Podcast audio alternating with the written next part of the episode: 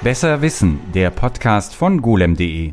Hallo und herzlich willkommen zu einer weiteren Ausgabe. Mein Name ist Martin Wolf und ich bin Podcastbeauftragter von golem.de und mit mir hier in den weitläufigen Studioräumlichkeiten des golem.de Studios. Wir haben nur einen einzigen Raum und es ist nur ein Studio. Was, was, was mache ich mir vor? Sitzt Frank Wunderlich Pfeiffer, seines Zeichens Autor für uns und Spezialist in mehreren Gebieten. Da kommt ja gleich erstmal schon mal der erste äh, eigene Werbeblock und eine, eine eigene Sache. Frank, wir hatten einen schönen Podcast schon in dieser Reihe zum Thema Wunderakkus. Hatten wir, ja. Ich habe die letzten Jahre ziemlich viel Akkutechnik gemacht und da wird auch noch einiges von mir kommen. Und ähm, ja, das hat Spaß gemacht, gerne wieder. Und jetzt haben wir gleich noch eine Tangente. Aktuell haben wir nämlich die, wir mussten die Aufzeichnung dieses Podcasts verschieben, weil es ein neues Wunder gab. Diesmal war es Supraleitung. Ja, ähm, leider äh, stellte sich dieses Wunder als äh, das Wunder der Verunreinigung von einer ziemlich einfachen Synthese heraus, ähm, wo dann ein paar magnetische Eigenschaften da drin waren, die ein bisschen aussahen wie ein Supraleiter. Ich muss, äh, wir führen die Tangente fort, bevor wir zum eigentlichen Thema kommen, muss ich erstmal nochmal abschweichen. Ich muss sagen, ich hatte ähm, Urlaub, als das äh, ruchbar wurde und habe auch sonst ja jetzt, also bin ich natürlich fernab davon, Experte in diesen Gebieten zu sein, aber ich hatte in meinem YouTube-Feed tauchte ein Elektroingenieur-Mensch auf, der sofort meinte, das ist Quatsch. Also ähm, er meinte nicht im Sinne von, ne, er hat, das, er hat das ein bisschen relativiert dann gleich. Er meinte, okay, also er kann jetzt natürlich nicht ähm, dieses Paper so aussortieren, dass er das irgendwie äh, nachbauen oder irgendwas, aber er meinte, das, was die in dem Video zeigen, das ist Quatsch. So wie sie das machen, kann er das auch und hat halt hat genau das nachgemacht, was die in dem Video gemacht haben und hat es halt mit diesem anderen Effekt erklärt. Das war äh, ja, das war auch mein Eindruck von Anfang an. Also ich, ich fand es sehr merkwürdig, dass die Leute von Levitation, also von Schweben reden, ja. obwohl das Ding eindeutig noch auf dem Magneten auf ja, einer Seite lag. Also er hatte da auch eine Erklärung davon, äh, äh, er hatte eine Erklärung, die damit zusammenhing, dass dieses Kupfer äh, sozusagen dann so eine Reaktion da zeigte und und er hat das dann eben einfach nachgemacht, wie wie, also sie hatten halt in dem Video hatten sie so ein kleines Kupferding, was sie vor ähm, dem, oder weil sie das Material so, so haben pendeln lassen und das hatte dann so diese Abstoßungsreaktion und er meinte, ja, das äh, kannst du halt auch äh, ohne teure ja, auf. Es gibt eine ganze Menge. Es gibt eine ganze Ding, Menge, die man tun kann. Also genau, da weisen wir schon mal darauf hin. Den Artikel dazu hast du geschrieben, weswegen wir diesen Podcast-Aufzeichnung verschoben hatten. Zweiter Werbeblock in eigener Sache, ebenfalls ähm, zum äh, ein bisschen in Richtung des heutigen Themas. Das heutige Thema soll natürlich die ESA sein, die Europäische Space Agency, oder aber ähm, es gibt da auch einen französischen Namen, ne? weil die ähm, Franzosen natürlich nicht unbedingt wollten, dass das jetzt immer alles so auf Englisch und fremdsprachig ist. Deswegen gilt die Abkürzung auch für, okay, kannst du Französisch? Oh Gott. Okay, dann, dann verhunze ich das. Dann mache ich das. Agence wahrscheinlich, Spatial Européenne? Ja, ich denke so. Okay. Agence Spatial Européenne. Und dann heißt es nämlich natürlich da ASE. Ja, genauso wie NATO und OTAN.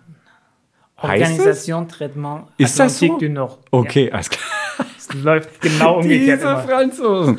Okay, genau darum soll es heute gehen. Und aber ähm, ich weise jetzt noch darauf hin, dass wir vor kurzem erst einen Podcast hatten mit ebenfalls einem Raumfahrtthema und zwar auf der Suche nach außerirdischem Leben, wo ich das DLR-Institut für Planetenforschung in Berlin besucht habe und mit dessen Chefin Heike Rauer gesprochen habe. So viel in eigener Sache. Fangen wir mit der ESA an. Beziehungsweise du wolltest auch noch was loswerden, ne? Du hast nämlich jetzt deinen eigenen Podcast, der seit also nicht jetzt, also nicht wieder gestartet, meine ich jetzt. Seit einer halben Ewigkeit mache ich ja den den äh, Countdown Podcast und seit einer äh, Viertelewigkeit ähm, gibt es den nicht mehr, nämlich seit zwei Jahren. Aber äh, es ist jetzt wieder eine neue Ausgabe erschienen. Hatte ich etwa und gestern haben wir eine zweite neue Ausgabe aufgenommen. Soll heißen, ähm, meine Forenunterschrift äh, ist wieder aktuell. Da steht seit zwei Jahren äh, immer noch drin äh, Podcast, Countdown Podcast.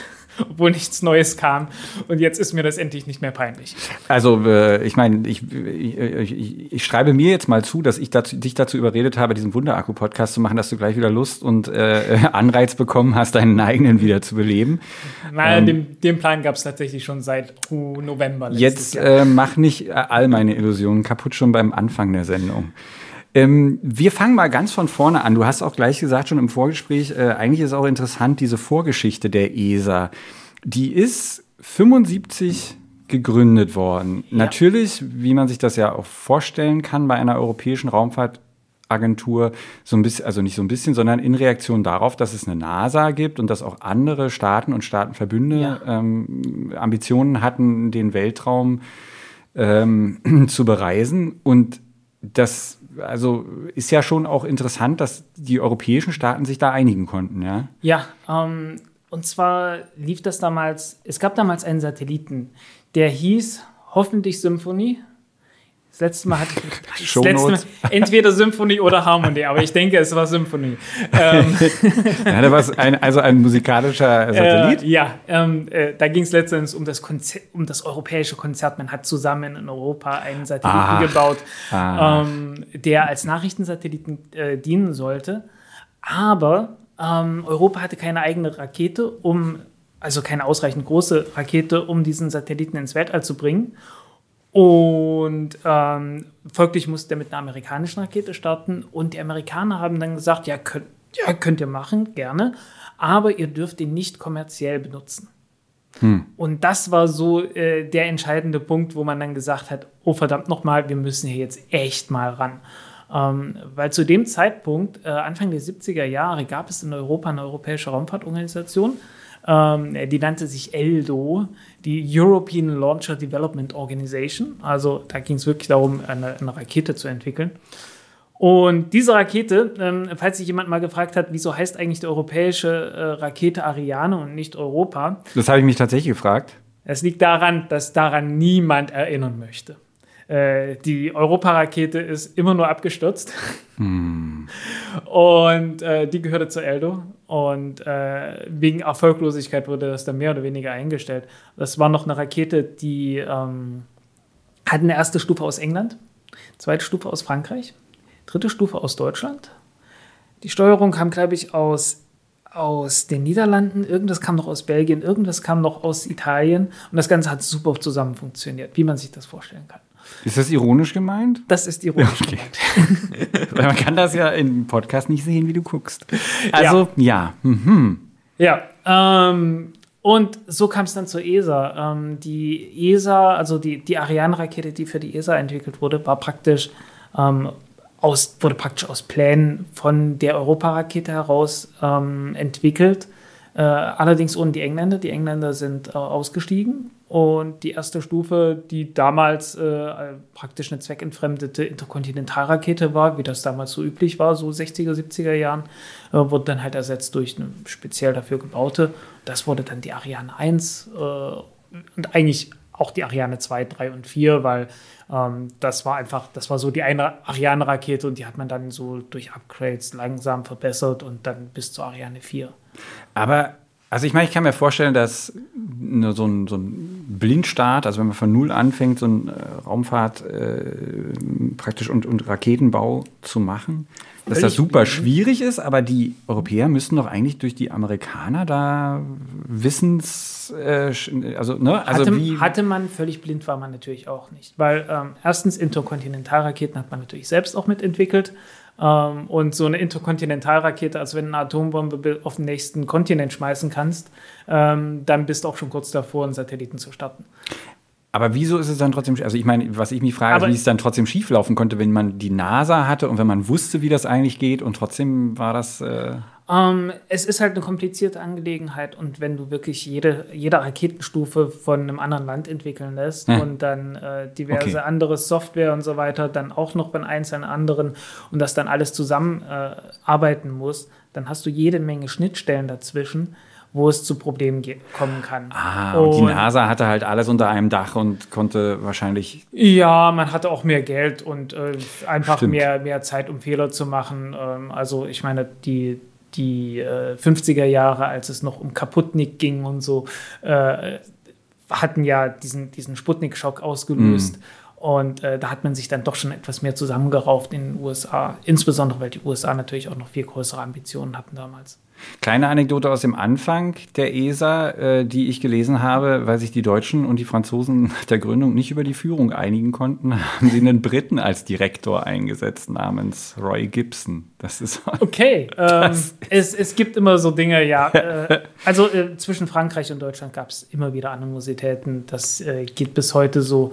Ähm, man, man kriegt da manchmal sogar bitterbösere E-Mails äh, für Artikel, die man schreibt äh, von, von der ESA. Und, du spezifisch kannst da aus Erfahrung äh, reden. Da kommen wir noch zu, zu den Artikeln, die du äh, über die ESA geschrieben hast, weswegen du ja auch im Studio sitzt und das Thema auch unter anderem vorgeschlagen hast, weil du natürlich ähm, die ganze Sache durchaus ziemlich kritisch auch verfolgst, was bei mir dazu geführt hat, dass als ich jetzt bei dem Termin bei der Heike Rauer in dem ähm, DLR-Institut war, da führte mich dann äh, einer aus dem Pressekorps so ein bisschen durch die Gänge und dann wurden so Bilder gezeigt und irgendwas war da mit ESA und ich meinte, oh ja, das ist äh, die ESA, über die schreibt mein Kollege immer ganz kritisch. Da wurden die Augen ganz groß und die meinte, ja, nee, also nicht über die, über das DLR und nicht über ihre Mission, sondern halt über die ne, ESA und da ist halt ja, also wahrscheinlich hast du da inzwischen schon, äh, die, die kennen deine E-Mail-Adresse und die wissen gleich, an wen sie sich da wenden müssen. Ja, ne? ich wurde auch schon vorher, also so oft, so viel kriege ich nicht, aber ähm, dummerweise sind sie meistens ziemlich kritisch, weil ich halt äh, sehr viel Kritisches über die ESA zu schreiben habe.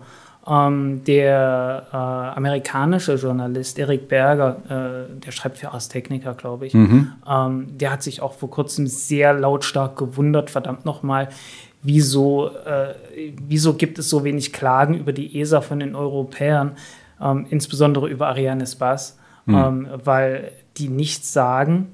Ähm, die, die Raketen verschieben sich die ganze Zeit, es geht ständig irgendwas schief, ähm, es wird wahnsinnig viel Geld dafür ausgegeben und ähm, irgendwie gibt es keine Klagen über die ESA. Was, was ist was ist in Europa los? Was ist das mit ist euch los? Wirklich berechtigte Frage, diese Beißhemmung beim äh, Wissenschaftsjournalismus in diese Richtung, das äh, ist wahrscheinlich so, ne? Also weil ich habe mich nämlich natürlich in Vorbereitung auf der Sendung, äh, auf die Sendung auch so ein bisschen umgeguckt, wer sonst noch so ähm, in die bestimmten Kerben geschlagen hat. Und es gibt durchaus einige Artikel ähm, auch von anderen, die, also zum Beispiel habe ich hier was von der Flugrevue, die äh, sich damit beschäftigt hat. Das, da kommen wir nachher noch mhm. zu, zu den letzten äh, Fehlstarts.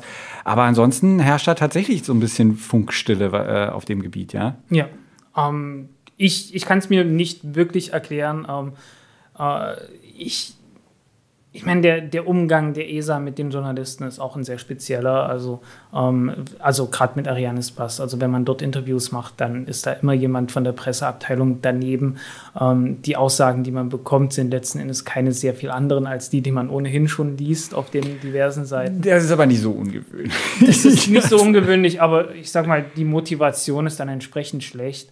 Ähm, und man bekommt so das Gefühl, also wenn man nicht, ähm, wenn man nicht das schreibt, was äh, die gerne lesen wollen, dann kriegt man erst recht nichts. Mhm. Da verliert man dann den Zugang und äh, dadurch, dass ich ähm, für meine Artikel, dass ich meine Artikel noch nie so geschrieben habe, dass ich irgendwie Zugang zur ESA und zu den privilegierten Informationsquellen brauchte, ähm, ist mir das dann einfach ziemlich egal und dann schreibe ich halt, wie mir der Mund gewachsen ist. Das ist der Vorteil, weil wenn du sowas bei, also ich wollte gerade äh, das Beispiel bringen, dass es auch durchaus größere Unternehmen, Firmen, Konzerne gibt, die genau solche Politiken verfolgen. Ähm, der Vorteil bei der ESA und bei solchen Institutionen ist natürlich, dass die rechenschaftspflichtig sind. Die müssen, ob sie wollen oder nicht, über die Verwendung und ähm, über ihre Mission ähm, Auskunft geben.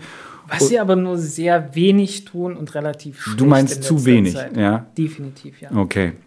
Also nochmal zum Grundsatz. Äh, die ESA hat 22 Mitgliedstaaten, oder beziehungsweise die finanzieren die ESA. Also nicht alle EU-Staaten finanzieren auch das europäische Raumfahrtprogramm. Dafür gibt es dann Länder wie Kanada, die zur ESA gehören, ähm, aber nicht zur EU und trotzdem bezahlen.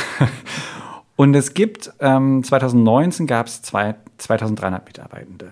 In der, also die äh, direkt bei der ESA angestellt sind. Da ja, hängt natürlich wahrscheinlich noch ein Riesenhaufen Zulieferindustrie ja, und also, irgendwas dran. Äh, Arianes Bass äh, wird von allen Leuten als Teil der ESA gesehen. Ist es technisch gesehen nicht, aber. Und das ist ein eigenes Unternehmen dann, oder?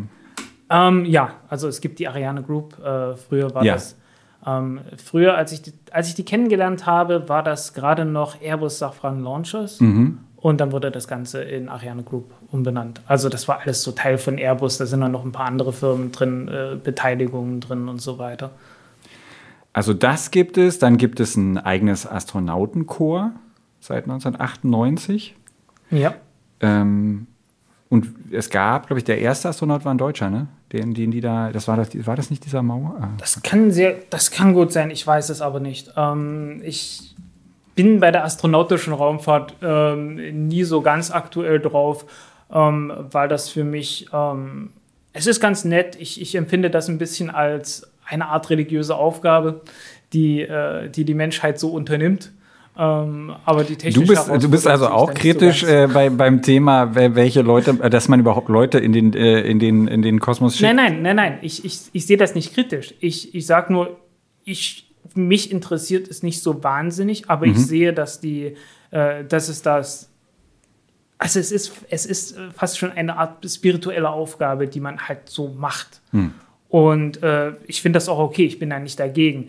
Ich bin höchstens dagegen, wenn man das dann äh, benutzt und sagt, ja, das sind ganz wichtige wissenschaftliche Erkenntnisse, die dort gewonnen werden, was so einfach nicht wirklich stimmt. Ja, du meinst, das, darauf wollte ich hinaus, dass, ne, dass Instrumente auch ganz viele, also äh, dass Datensammlung äh, per äh, so halt eben auch eigentlich funktioniert. Ja, ähm, im Wesentlichen fliegt man ins Weltall, in die Schwerelosigkeit, um zu schauen, wie geht es dem Menschen in der Schwerelosigkeit ähm, und hat seit äh, den 60er Jahren Raumfahrt praktisch noch nie eine Raumstation gebaut, in der es mal wenigstens künstliche Schwerkraft gibt. Und ähm, ja. Auf deiner Wunschliste ganz oben. Ich muss mich gerade äh, äh, ähm, korrigieren. Natürlich, der hatte nichts mit Mauer zu tun. Uli Merbold war der erste Stimmt. deutsche ESA-Astronaut.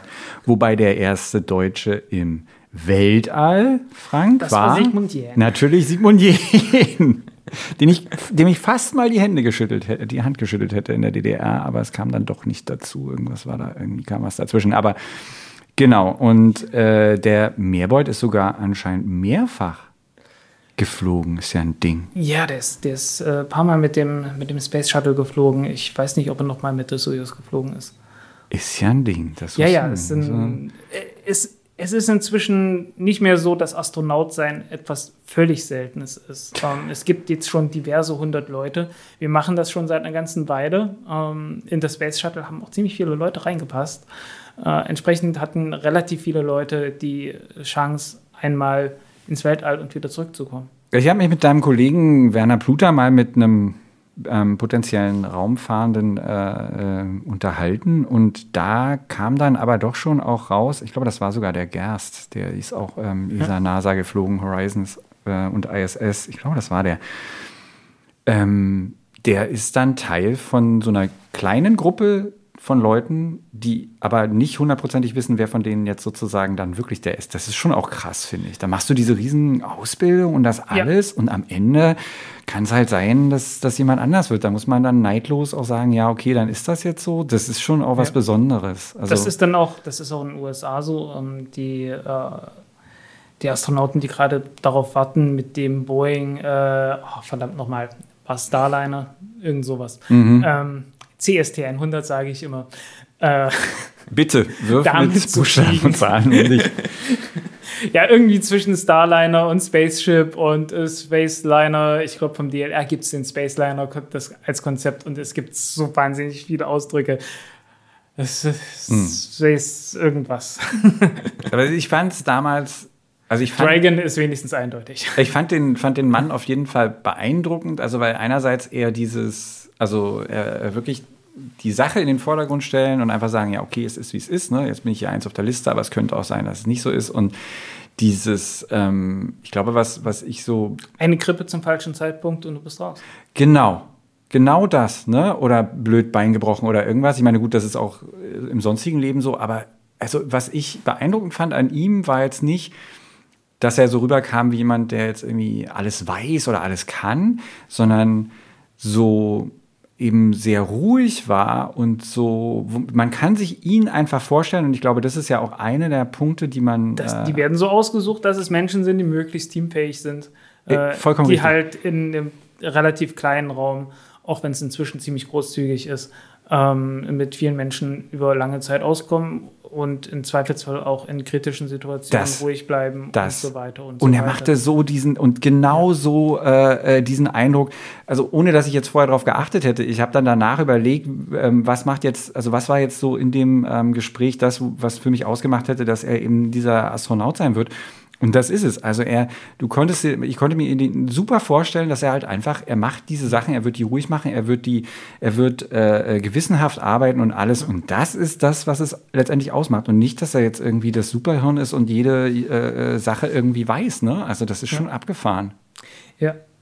Also ich, ja. Wobei ich sagen muss, also ich, ich bin nach wie vor, also äh, wenn ich so an die Gemini-Missionen denke, also die Gemini-Kapsel war ungefähr so groß wie eine Duschkabine Ja. und die saßen dort zu zweit drin, über zwei Wochen, Ja, im schlimmsten Fall. ja. Und du weißt auch nicht, ob du da lebend wieder rauskommst. Äh, naja, Und welche Teile davon dir. ja, also. das, das, klappte, das klappte ja dann Aber das doch. weißt du ja vorher nicht. Ja, aber also alle- allein die, allein die Tatsache, dass man irgendwie so 10, 12 Tage oder so Ja. zu zweit in so einer Duschkabine sitzt, das ist, ähm, das ist für mich irgendwie nicht vorstellbar. Nee, das ist. Nein, nein, nein. Okay, wir kommen, wir kommen zurück zur ESA. Da hat man viel Zeit zum Podcasten. Also, das hättest du. Aber der, der Lärm da drin ist wahrscheinlich auch ähm, entsprechend. Ähm, Ja. So, genau. Was, du hast gesagt, das wäre Harmony, wäre die erste äh, Dings gewesen. Aber ich habe hier zu Das war- stehen, vor Cosplay der- heißt das. Nein, nein, irgendwie. das war, das war vor der. Ähm, Ach, vor das der, war dieses, was, was du gesagt hast, weswegen die Rakete nicht ähm, Europa heißt, sondern Ariane. Genau. Okay. Und dann kam die Ariane-Rakete und die Ariane-Rakete kam gerade zu einem Zeitpunkt, die erste, Mhm. ähm, als die NASA gesagt hat, ja, wir machen jetzt alles mit dem Space Shuttle. Ähm, und das Space Shuttle hatte sich natürlich die ganze Zeit verzögert. Ähm, damals ging alles noch schnell. Also so, so spät kam es dann nicht. Es kam 81 und eigentlich hatten sie gedacht, es kommt irgendwie 78 oder so. Also so Ende der 70er Jahre wollten es eigentlich starten. Ähm, Genau, hier, also der Entwicklungszeitraum von 73 bis 79, gut, da haben sie sich dann eben die Zeit äh, genommen. Ja, und ähm, das Dumme ist, äh, man war sich so sicher, dass das, äh, dass das das Beste von allem sein wird, dass man angefangen hat, andere Raketen äh, wirklich zu verschrotten. Also man hatte wirklich über 100 Atlas-Raketen noch rumliegen und die hat man dann einfach verschrottet. Ähm, halt so alte Interkontinentalraketen, die man noch hätte, hätte benutzen können.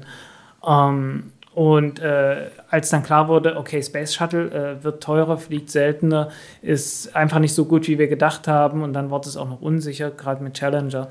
Ähm, äh, stand man halt wirklich mit runtergelassenen Hosen da. Ähm, so ähnlich wie die ESA jetzt. Und da kam die ESA mit der Ariane-Rakete. Ganz einfache Rakete, hat funktioniert. Ähm, war genau die Größe, äh, die die Satelliten hatten, die mit, dem, äh, die mit dem Space Shuttle eigentlich hätten fliegen sollen. Mit anderen Worten, hat einfach alle Aufgaben übernehmen können, die das Space Shuttle tun sollte für den kommerziellen äh, Sektor. Und ähm, ja, das war die einzige Rakete, die das tun konnte und schon hatten die das Monopol. Also die ESA hatte halt, es hatte eine funktionierende Rakete, das war ganz, ganz wichtig. Ähm, und äh, Zur zeitlichen Einordnung, Erststart 24. Dezember, Weihnachten 79. Genau, Und- das war die Ariane 1 und dann kam noch, äh, dann kam noch die Ariane 3, danach die Ariane 2 und dann die Ariane 4. Es waren verschiedene Varianten. Die Ariane 3 hatte äh, Seitenbooster, die Ariane 2 war bloß ein bisschen länger und hatte keine. Also wenn ich es mal so sehe, die, dieses Dutzend oder was auch immer von den Ariane 1 Starts hatte lediglich zwei Fehl, also äh, zwei Abstürze zu verzeichnen, einmal 1980 und einmal 82. Und ansonsten war die Ariane 1 aber anscheinend relativ zuverlässig, ja. Ja, ähm, Ariane 2, 3, 4 auch. Okay. Also so viel, da, da ist nicht sehr viel schief gegangen. Es gab ein paar einzelne Abstürze, aber im Allgemeinen waren die sehr zuverlässig.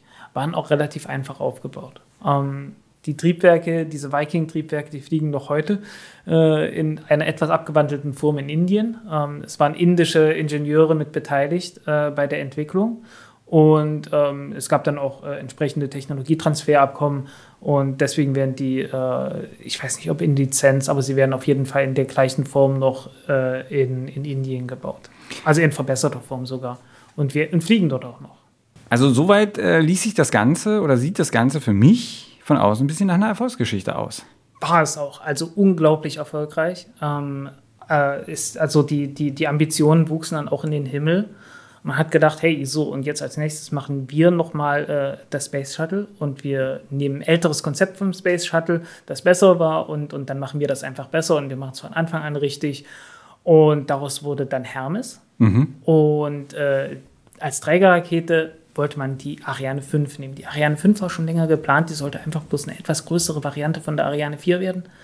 Ähm, aber so ganz sicher war man noch nicht. Also bis zur Ariane 4 hat man sehr konkret alles aus, also alles schon ausgeplant gehabt. In Ariane 5 hat man gesagt, so und äh, da bitte noch eine Tonne mehr oder so als nur zuerst. Und äh, ja, dann gab es in, in Frankreich, in der französischen äh, Raumfahrtbehörde CNES, ähm, CNES, äh, da gab es dann Pläne zu sagen, okay, äh, das Ding hat wahrscheinlich irgendwie einen Nutzlast von so mh, hm, 10 Tonnen ungefähr in niedrigen Orbit und hat dann gesagt, so, und wir entwickeln jetzt ein, oder äh, man hat ein Konzept aufgeschrieben, wir könnten ja ein 10 Tonnen schweres äh, kleines Shuttle bauen und hat gesagt, ja, vier Leute drin Platz, das wird schon. Ähm, äh, praktisch de facto keine Chance. Mhm. Ähm, ich sehe seh die Zahlen ja auch. Also äh, äh das wären dann 21 Tonnen gewesen was mal locker. Es wurde dann, es wurde dann doppelt so viel. Genau, locker doppelt so viel. Es passten und auch es nur noch drei rein. Genau. Also, ja. Und es sieht auch ein bisschen komisch aus. Wir verlinken das. Es sieht ja. nicht so schick aus wie der Space Shuttle, das kann man schon mal so sagen. Ja, ähm, da lag natürlich auch ähm, die Challenger, äh, das Challenger-Unglück dazwischen und da mhm. gab es dann Diskussionen, okay, wir brauchen hier irgendwie Schleudersitze oder irgendwas in der Richtung, ah ja, um klar. die Leute im Notfall rauszubringen. Und äh, das hat dann, das hat dann zu, zu Gewichtszunahme geführt, genauso wie einfach technische Schwierigkeiten. So einfach ist es nicht, äh, vier Leute in, einer, in so einer Dose unterzubringen. Ähm, ja, das Dumme ist, ähm, anstatt jetzt zu sagen, okay, äh, wir, wir fahren die Ambitionen zurück für dieses, für dieses äh, Shuttle oder wir bauen einfach nur ein einfaches äh, Raumschiff wie die Soyuz oder so, die halt acht 8 Tonnen wiegt und dann kann man halt das Ganze mit einer kleineren Rakete starten oder irgend sowas, hat man gesagt, naja, wir bauen einfach noch größer, wir machen die Rakete noch größer. Und ähm, die Rakete wurde entsprechend doppelt so groß. Das ist die 5, ne? Das Ariane ist die Ariane 5. 5. Mhm. Und ähm, das ist dann einfach nicht mehr wirtschaftlich. Also äh, die Ariane 1 bis 4, das war noch komplett eine wirtschaftliche Sache. Wir erinnern uns, die, der Symphonie-Satellit äh, ist deswegen, war deswegen das Problem, weil ähm, da gab es Wirtschaftsinteresse darin, dahinter. Und Ariane 4 hatte entsprechend dann wirklich das Monopol, das wirtschaftliche Monopol wirklich gehabt. Ähm, zumindest bis die Russen auf den Markt kamen, aber danach auch immer noch. Ähm, aber mit der Ariane 5, ähm, wenn das Ding doppelt so groß ist, wie es hätte sein sollen, ähm, hat, startet man nur noch halb so oft. Mhm. Und tatsächlich ist es ja so, dass die, ähm, die Ariane 5 ähm, bestenfalls mal sechsmal im Jahr geflogen ist, also, so, also alle zwei Monate mal einmal. Und äh, das kennt man jetzt von, von Autos, von irgendwelchen Luxusautos oder Sportautos, wenn die dann irgendwie zwölf Stück, 20 Stück oder so im Jahr gebaut werden, hier geht es um sechs Stück, dann gehen die, Auto, die, die Kosten automatisch richtig hoch. Weil, ähm, ja, was, was will so ein Techniker machen, der äh, der alle zwei Monate mal ein Triebwerk baut. Ähm, und das, da gibt es Videos von, ein Freund von mir hat eine, hat eine Dokumentation gemacht, äh, heißt mit Vollgas ins Weltall. Kann man sich angucken, wie das Zeug gebaut wird. Ähm, da ist sehr, sehr viel Handarbeit dabei. Mhm. Und ähm, sehr viel Handgriffe, die dann halt alle zwei Monate einmal gemacht werden. Und das ist dann wahnsinnig teuer. Die ganzen Gebäude stehen ja da, die Leute stehen praktisch rum auf irgendeine Art und Weise.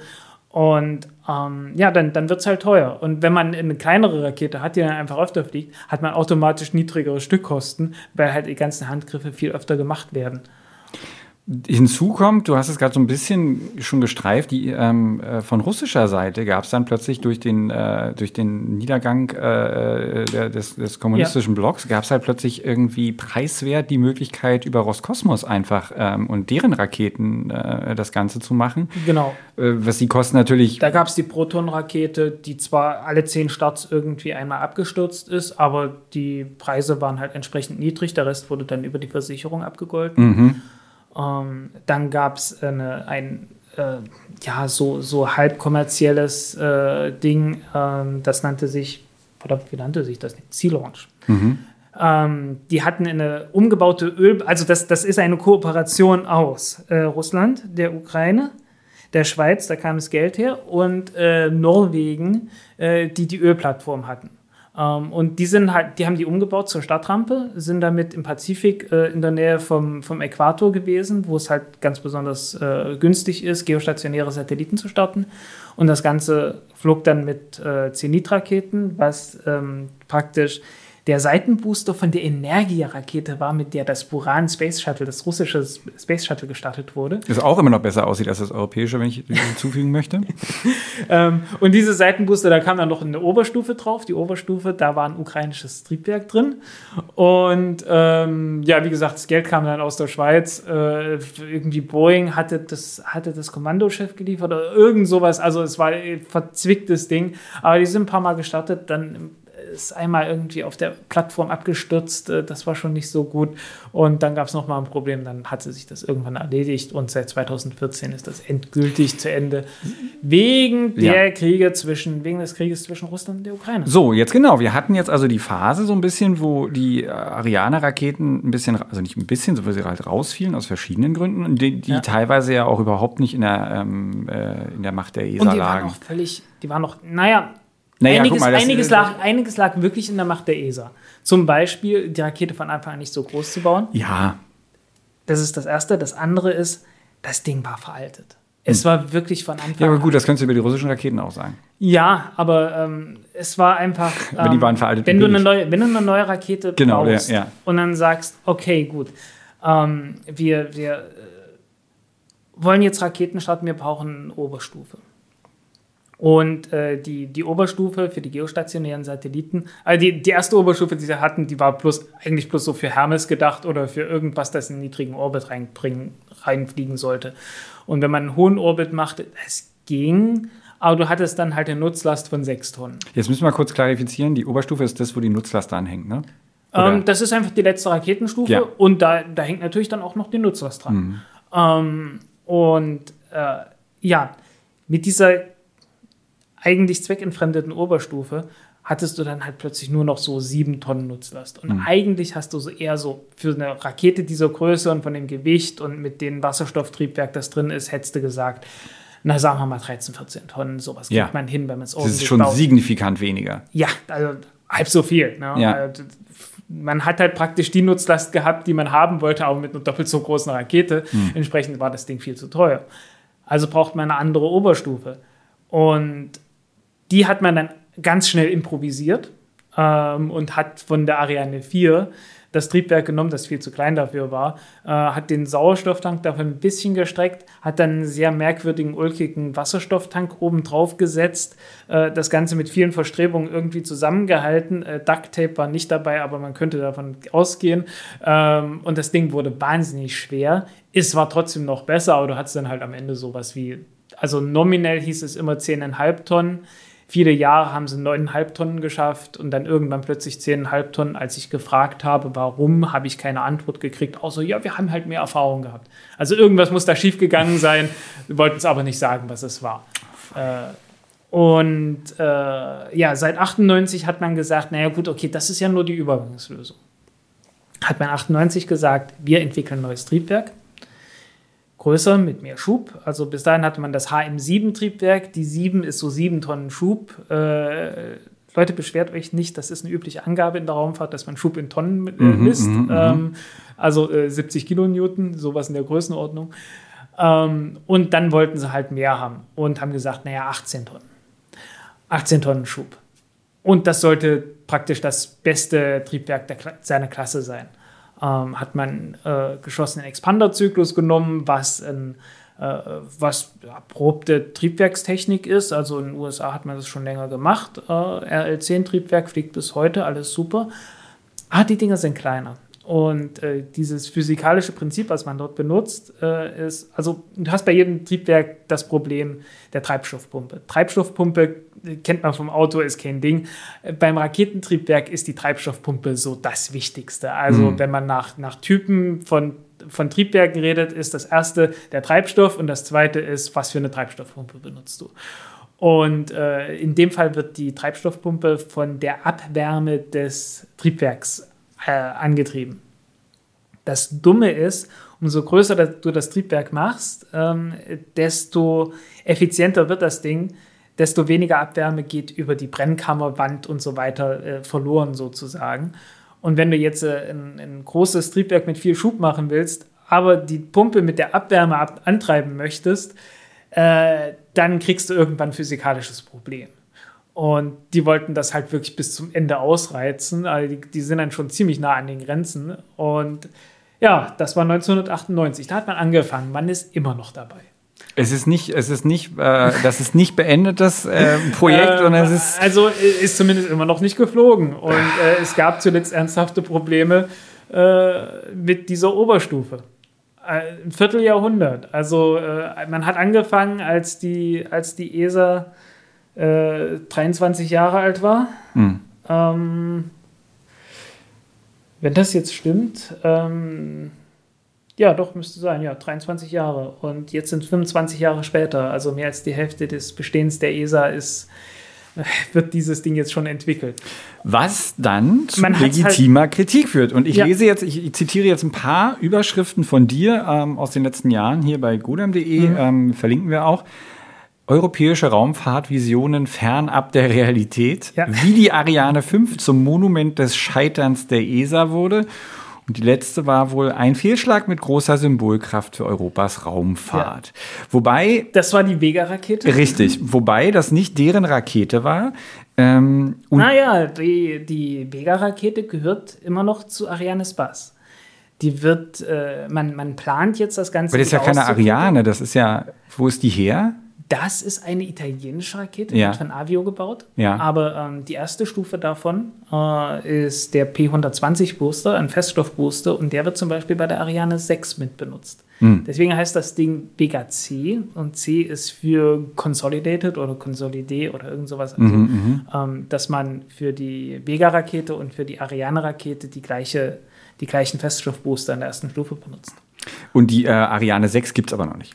Die Ariane 6 äh, wurde jetzt gerade verschoben, der Start auf nächstes Jahr. Genau. Die, die hätte, sollte, da, es gibt einen Plan, 2020, den kann man sich auch angucken. 2020 ja. war der Plan. Gut, Und dann, okay. hieß es, dann ja. hieß es, okay, kein Problem, wenn es Verspätungen gibt. Wir haben drei Jahre Zeit, äh, bis, die, bis die Ariane 5 ausläuft. Hm. Das war der Plan. Ähm, das klang auch gut und die, die Ariane 6 ist technisch gesehen wirklich bloß ein Upgrade von der Ariane 5. Also ist mhm. wirklich so Ariane 5 2.0. Ähm, aber äh, sie haben es halt nicht hingekriegt. Mhm. Äh, es gab halt äh, früher so die, es gab für die Ariane 6 eigentlich den Plan, dass das eine völlig neue Rakete werden sollte. Ähm, und das wurde dann äh, in, in sehr merkwürdigen Diskussionen alles geändert.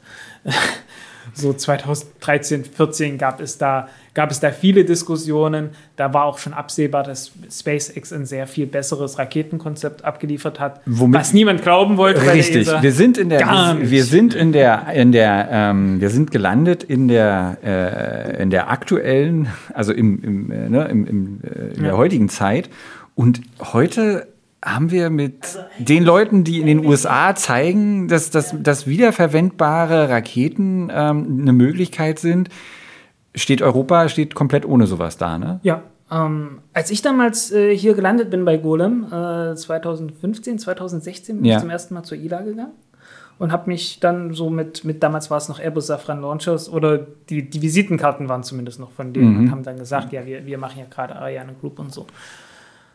Ähm, hatte mich da mit den Leuten unterhalten und die waren da halt vollkommen ungläubig. Ja. Also das war wirklich, ja. äh, es war, äh, es war komplett unglaublich. Ähm, gut, nun muss ich sagen, äh, SpaceX hatte ich schon lange verfolgt. Also äh, ich hatte 2007, 2006, 2007 hatte ich äh, den Blog von Bernd Leitenberger gelesen, was eine, äh, ne, ja, also zumindest im, im Blog-Bereich eine Weltraumkoryphäe war zu dem Zeitpunkt. Ähm, und der hat halt auch über SpaceX äh, geschrieben, äh, größtenteils abfällig.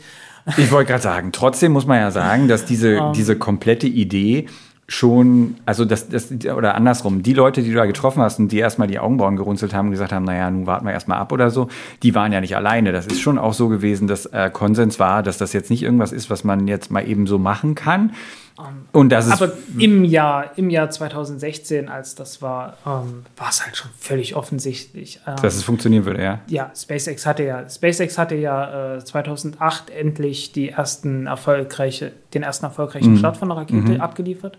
2007 hatte ich den zweiten zufällig gesehen, also wirklich so SpaceX. Moment, da gab es doch noch so eine Firma namens SpaceX. Mhm. Bin auf die Webseite gegangen. Da war ein Livestream, Mhm. T minus 10 Minuten. totaler Zufall, totaler Wahnsinn. Mhm. Ähm, und äh, ja, 2010 haben sie die erste, die erste äh, Falcon 9 gestartet. Ähm, mit Ach und Krach, da hatten sie sehr viel Glück, dass das Ding im Orbit gelandet ist. Ähm, aber es hat geklappt. Und sie hatten den eigenen Weltraumtransporter entwickelt, den Dragon. Mhm. Ähm, die Rakete war praktisch so gut wie eine Soyuz-Rakete, äh, die sie damals hatten. Und die wurde dann noch sehr viel besser in der zweiten Variante. Ähm, nach also fünf Starts von der ersten Variante. Das war die hässlichste Rakete der Welt, aber ich habe sie irgendwie gemocht. Ähm, und dann wurde sie noch mal größer, besser, äh, schubstärker, alles mögliche. Also die, Ariane, äh, die Falcon 9 hat sich dann sehr stark verbessert. Und die Europäer sitzen Und da und sagen, in- in, 2015 hat man das immer noch nicht anerkannt, dass, dass, die, dass die das hingekriegt haben. Selbst, selbst 2018, ich zitiere hier aus deinem Artikel, äh, dass es Mhm. ein Interview gab, ähm, in dem die Europäer die Vega mit einem Mercedes, also einem äh, schöner Autovergleich, und die Falcon 9 mit einem indischen Tata verglichen haben. Ja? Ja. Also so muss man erstmal drauf sein. Also mal abgesehen davon, Ja, dass ja. das gesamte Ding halt einfach mal daneben ist, aber das dann auch noch zu bringen, Und zeugt das, dann war auch nicht, schon das, von. das waren nicht die einzigen. Also es gab sehr viele solche Aussagen. Also die, die, die Hybris, die Arroganz, Ja, ja. Die, die einem entgegengeschlagen ist von der ESA und von Arianespace, war wirklich unglaublich. Das kann man, das kann man sehr, sehr schwer in Worte fassen. Und wenn man es wenn man's tut, äh, dann gucken die Leute auf einen, sag mal, hast du eine Meise, dass du, dass du so über die ESA lässt? Dass, nee, Leute, so, die, die waren wirklich, also die, die sind weit jenseits aller Realität Ja. unterwegs gewesen. Und ähm, manche Leute, und relativ viele Leute, sind bis heute noch nicht wieder auf dem Boden angekommen und ähm, gucken objektiv einfach auf das, was sie gerade haben, dass es wirklich gerade echt Mist ist, dass sie sich jetzt wirklich, wirklich richtig zusammenreißen müssen, um hier noch irgendwas wieder auf die Beine zu stellen. Ähm, weil, ja, okay, die Ariane 6, die wird fliegen, äh, höchstwahrscheinlich.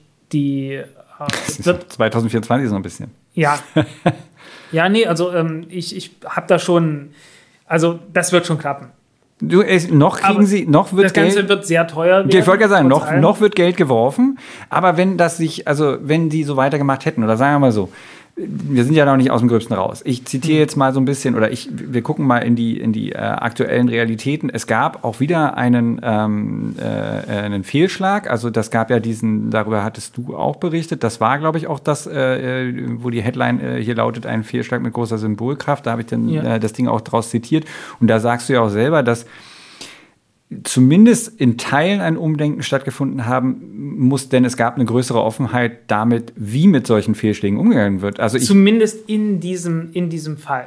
in diesem Fall, na, es gab dann einen Fall, Untersuchungsausschuss. Wozu man, wozu man sagen muss, ähm, die hatten keine andere Wahl. Ja, Ähm, die, okay. die Vega, das war der erste operationale Flug von der Vega C. Also die, den, den ersten Testflug hatte, schon, hatte sie schon hinter sich. Das war der zweite Flug. Und da war irgendein wichtiger Satellit drauf. Ich weiß schon gar nicht mehr, welcher er war.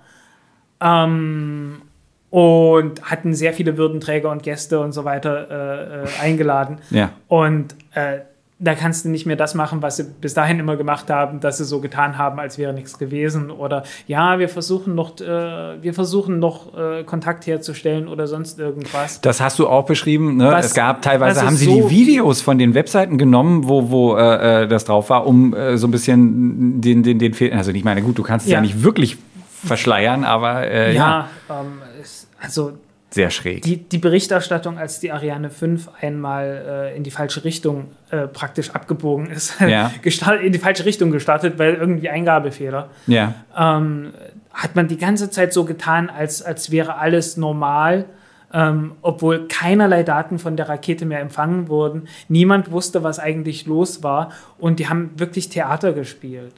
Und das war, das ist bei Das ist denen absurd, normal. oder? Das Ja. ist, ist völlig normal. Ja. Auch äh, damals die, die Mars-Mission Schiaparelli, die abgestürzt ist, äh, wo auch wo die Amateure, also Amateurfunker beobachten sowas und die können dann anhand von dem Frequenzverlauf äh, von den Radiosignalen sehen, ähm, äh, wie, wie schnell die gerade unterwegs ist. Durch, die, durch den Doppler-Effekt kann man das machen. Mhm. Ähm, und die wussten halt, ja, okay, das Ding ist abgestürzt. Also es befindet sich im freien Fall, also das wird wohl nicht mehr gelandet sein, äh, bis dann das Signal weg war. Und da hat dann die ESA noch äh, tagelang so getan, als würden sie versuchen, äh, Kontakt herzustellen und sonst irgendwas. Auweia. Also, äh, es ist. Ja. Okay, also Oder, oder damals der Kometenlander, Philae. Äh, Mhm. Das war 14, das war noch bevor ich bei Golem war. Ähm, ist halt praktisch auf den Kometen abgestürzt. Ähm, also mit der Geschwindigkeit, mit der er hätte landen sollen, aber das ganze Landemanöver, das hat nicht funktioniert. Ähm, eigentlich sollte sich das Ding auf der, auf der Oberfläche verhaken und es sollte mit einer Düse draufgedrückt werden und weder das eine noch das andere hat funktioniert. Und das ist halt von der, von der Oberfläche abgeprallt, ähm, hochgeflogen. Ähm, und man hörte in dem Livestream irgendwo so, äh, still rising. Also irgendwer sagte dann so, um, is altitude still rising. Okay, äh, das Ding soll gelandet sein, aber die Höhe steigt noch. Wie kann das sein? Also es war völlig klar, okay, hier ist richtig was schiefgegangen. Und äh, hat man immer noch so getan, als wäre alles toll. Und hinterher hat man gesagt, ja, ist doch, ist doch alles gut. Es ist, äh, wir haben nicht nur ein Landemanöver gehabt, wir hatten zwei gehabt. Nee, das Ding steckt irgendwie kopfüber in der Spalte. Ihr wisst noch nicht mal, wo es ist, so richtig. Ähm, und das Ganze lag praktisch daran, dass die, dass die Technik eingefroren ist. Also ja. es ist, ach, es Wir ist sind- so viel. wir sind es Jahr- ist wirklich so viel passiert bei der ESA, dass äh, einfach was, was Kommunikation angeht. Also Kommunikation von Erfolgen sind sie wirklich super, ähm, aber wenn es schief geht, äh, geht es halt richtig, richtig schief. Und Du vermisst die Offenheit und zwar, also, und da bist du wahrscheinlich nicht der Einzige. Es, wir sind im Jahr Ich kenne- 2023. Ich kenne einen, einen Pressesprecher von der ESA, äh, ehemaligen, äh, Ja. der macht jetzt was anderes. Ähm, und also ich, ich habe mich mit dem auch schon unterhalten und ja, er fand das halt alles nicht mehr sehr professionell, was dort abging. Wir gehen äh, äh, zum Ende dieser Sendung mit ein bisschen Hoffnung raus. Es gab zu genau dem äh, Fehlschlag, als dieses, äh, dieser, dieser äh, ebenfalls schon erwähnte Vega-C-Fehlschlag, gab es zumindest einen Untersuchungsausschuss und die haben das auch offengelegt, was dabei rausgekommen ist. Interessanterweise scheint das Problem gewesen zu sein, dass ähm, Teil der Schubdüsen-Halsauskleidung kaputt gegangen ist. Und die Begründung, wieso das vorher nicht aufgefallen ist, weil, also man hat das ja vorher schon getestet, war, dass die ähm, das Teil, was vorher verwendet wäre, äh, wurde, das sei äh, besser gewesen als in den Spezifikationen gefordert. Und das Teil, was dann verwendet wurde, lag innerhalb der Spezifikation. Und man hat dann auch zugegeben, dass die Spezifikationen offenbar ähm, nicht. Ja, aber irgendwas muss daran auch falsch, äh, falsch gewesen sein, weil man hat jetzt äh, einen Test durchgeführt, Ja, einen weiteren Test, und äh, der hat auch wieder nicht funktioniert. auweia. Also da hat die Stufe auch wieder irgendwo Druck verloren, aus irgendwelchen Gründen, äh, was sie nicht gesagt haben. Also äh, ich, ich weiß nicht, ich weiß nicht, wie das, wie der Test tatsächlich ausgesehen hat. Das kann alles Mögliche gewesen sein. Ähm, äh, und deswegen bleibt die Vega C weiterhin erstmal noch am Boden und niemand weiß so richtig, wie das da weitergeht. Oh, war ja. Okay, dann Ähm, also, ich weiß- wir ich enden weiß, also nicht mit der positiven Note, die ich wollte, aber vielleicht enden wir mit einer anderen Note. Ähm, pass auf, okay, äh, andere Frage. Bevor, also erstmal weise ich darauf hin, natürlich äh, schamlose Werbung in eigener Sache. Lest ähm, von Frank Wunderlich Pfeiffer alles äh, über die Fehlschläge und aber auch die Erfolgsgeschichten der ESA auf golem.de. Und dann stelle ich dir gleich die Frage, die NASA hat doch bestimmt auch eine total fantastische Geschichte von Fehlschlägen, oder? Ähm, ich sag mal so. Also ich habe ohne welche gefunden Ohne jedenfalls. hier. SpaceX, ohne Ja. SpaceX äh, würde es bei der NASA genauso traurig aussehen. Bums. Und dann haben wir schon mal ein schönes Thema für einen folgenden Podcast. Ich würde gerne mit dir noch mal einen machen, zur, gerne zu, auch zur NASA. Wir können ja auch gucken, ob wir äh, äh, uns Wir könnten auch mal den ganzen Rest der Welt uns anschauen. Und dann machst du dir die auch noch zum Feind. Mich betrifft das alles nicht. Ich werde von denen eh nicht eingeladen. Äh, Naja, die NASA, die NASA wird, oft, wird öffentlich so viel kritisiert. Das Sie stimmt. können das vertragen. Das da, stimmt. Da, da, da ist das nichts Besonderes mehr. Da ist die bei Kultur- bei Diskussionskultur anders, ja. Genau. Das Problem bei der ESA ist tatsächlich, dass, ähm, äh, gerade in der Medienlandschaft äh, die, die Kritik fehlt, auch einfach sachlich gut begründete Kritik mhm. fehlt. Und ähm, wir ja. hoffen dazu, das ist ein schönes Abschlusswort, einen äh, Beitrag äh, geleistet zu haben mit diesem Podcast. Vielen Dank, Frank Wunderlich Pfeiffer, und bis zum nächsten Mal. Ciao. Bis zum nächsten Mal. Ciao.